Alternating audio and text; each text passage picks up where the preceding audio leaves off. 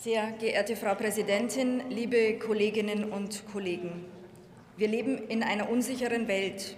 Mit dem Angriff Russlands auf die Ukraine am 24. Februar diesen Jahres ist die Erkenntnis, dass Frieden keine Selbstverständlichkeit ist, bei uns in Europa wieder in den Fokus gerückt. Unsere gewohnte Art, in Freiheit, Sicherheit und Wohlstand zu leben, ist weder selbstverständlich noch ist sie auf Dauer garantiert. Vor unserer Haustür wird ein Krieg gegen Freiheit und Unabhängigkeit der, äh, der Ukraine und damit auch gegen die westliche Weltordnung geführt. Das ist im Moment die unmittelbarste Bedrohung für uns. Sie ist aber bei Weitem nicht die einzige. Internationaler Terrorismus, fragile Staatlichkeit, irreguläre Migration und der Klimawandel werden die Welt in Zukunft weiter destabilisieren und wir werden dabei nicht zuschauen dürfen. Als größtes Land Europas haben wir eine Verantwortung, einen Beitrag zu Frieden und Stabilität in der Welt zu leisten. Dieser Beitrag wird, und das wissen wir aus der Erfahrung der Vergangenheit, nicht nur eindimensional sein, sondern immer ein Zusammenspiel von verschiedenen Akteuren wie zum Beispiel Polizei, Militär und Zivilgesellschaft erfordern.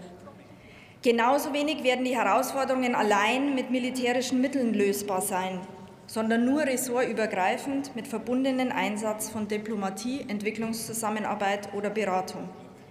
Unser Beitrag zur internationalen Sicherheit und Stabilität wird dabei immer im Zusammenspiel mit den europäischen Institutionen und unseren Verbündeten, unter anderem in der NATO, erfolgen. Deutschland muss seiner Verantwortung in Europa und der Welt gerecht werden. Ereignisse von weltpolitischer Bedeutung, Ereignisse, die aktuelles Handeln erfordern, lassen sich nicht voraussagen. Auch die Einsätze der Vergangenheit konnten nicht langfristig vorhergesehen werden.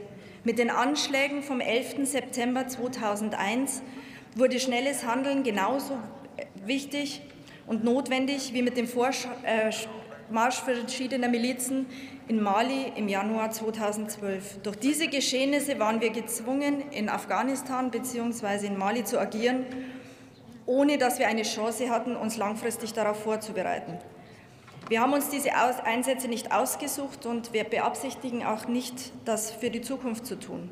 Es können aber immer wieder solche Situationen entstehen, in denen wir erneut handeln müssen, weil es politisch notwendig sein wird. Die wichtigste Vorbereitung auf solche zukünftigen Einsätze ist es, die vergangenen Einsätze zu bewerten und unseren ressortübergreifenden Instrumentenkasten zu verbessern.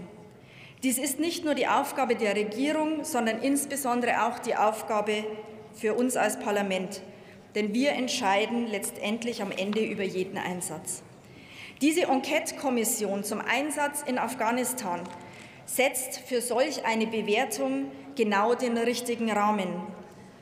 Auch wenn das Ende des Einsatzes eine Katastrophe war, mit der sich der gestern eingesetzte Untersuchungsausschuss beschäftigen wird, können deswegen nicht die gesamten 20 Jahre des Einsatzes am Hindukusch pauschal als Fehlschlag interpretiert werden. Wir haben in diesen 20 Jahren viel über die Möglichkeiten und Grenzen unseres vernetzten Ansatzes erfahren. Diese Erfahrungen wollen wir in den nächsten Monaten zusammenführen, bewerten und daraus Handlungsempfehlungen für die Zukunft ableiten. Liebe Kolleginnen und Kollegen, die Vergangenheit können wir nicht mehr ändern, aber wir können aus unserem vergangenen Handeln lernen und so einen wirkungsvollen Beitrag zu mehr Sicherheit und Stabilität in der Welt leisten. Dazu wird die Enquete-Kommission ihren Beitrag leisten. Herzlichen Dank.